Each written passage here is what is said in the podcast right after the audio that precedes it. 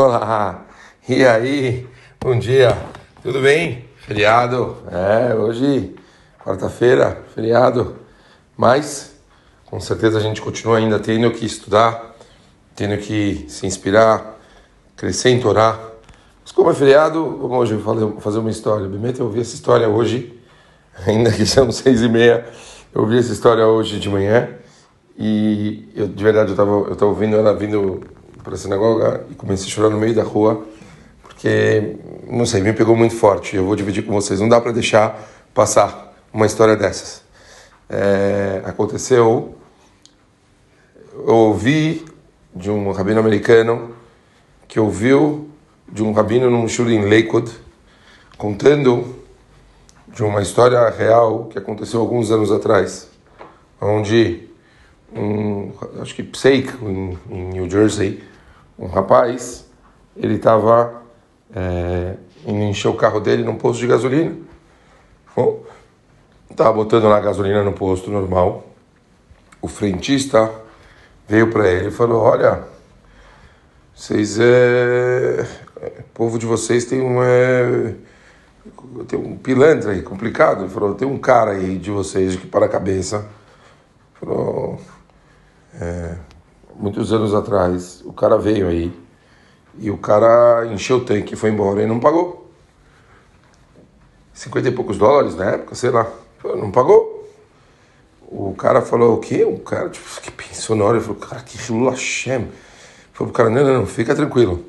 Eu é pago o meu e acrescenta esses 50 e poucos e bola para frente. Não tem problema nenhum. Acontece, deve ter sido algum engano e deixa aí, a gente acerta agora. E tá bom. Então ele pagou a gasolina dele, encheu o carro e pagou mais os 50 e poucos do outro cara. Fui no caminho, eu falei, que Hashem, né? Que absurdo.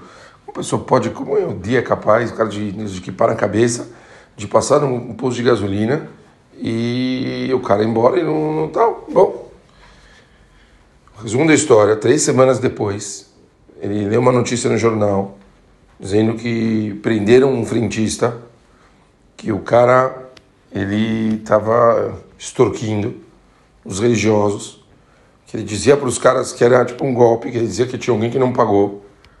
E centenas de Eudim pagavam para o cara para é, ficar, quer dizer, para não, não deixar um outro Eudi com uma dívida, um Hashem, não fazer o nome de Akadosh Baruch ficar manchado. Centenas! Eu fico parado pensando, falando, que, que povo a gente faz? Porque, cara, olha quando, como que é Israel. A gente é capaz, o nosso povo, de dar dinheiro, e não era uma quantia pequena, 50 e poucos dólares, para não deixar com que um irmão nosso, que a gente não tem a menor ideia de quem seja, deixe um Hilul Hashem pelo caminho. A gente faz parte de um povo kadosh, Cara, como é lindo fazer parte de Am Israel. Como é especial fazer parte de um povo desses. O quanto as pessoas se preocupam uns com os outros e são capazes o tempo todo de fazer o bem. E está sempre preocupados uns com os outros. Cole Israel, Arevim, Zé, Zé. Cada um de nós, o povo, é responsável uns pelos outros. Responsabilidade. A gente tem que estar tá sempre olhando para os outros e, se precisar de ajuda, colocar. E ninguém vai se sentir um bobo de falar, o cara fez uma, um bandido aí que extorquiu. Esse cara tá perdido, que as contas dele com a Kadosh Baruch o problema é dele. Mas a gente, cada um e um que colocou aquele dinheiro da gasolina lá do, do outro que ele achou que tinha um relógio, fez a mitzvah. Porque a gente sempre tem a oportunidade de fazer uma coisa boa, a gente faz, e mesmo que o cara for um enganador, a gente fez a mitzvah, foi Hashem Shammai, do jeito mais puro. Esse é o nosso povo. Isso é a Israel. A gente tem um feriado maravilhoso. Que a gente sinta orgulho de saber que a gente faz parte de algo tão grandioso. Isso é, essa história serve para a gente se fortificar cada dia mais, saber que a gente pode fazer a nossa parte e todo esse povo lindo, Bezerra Hashem com muita força, Becarol vai conseguir trazer Mashiach Tzidkenu, Amém. Um beijo grande, ótimo dia, valeu.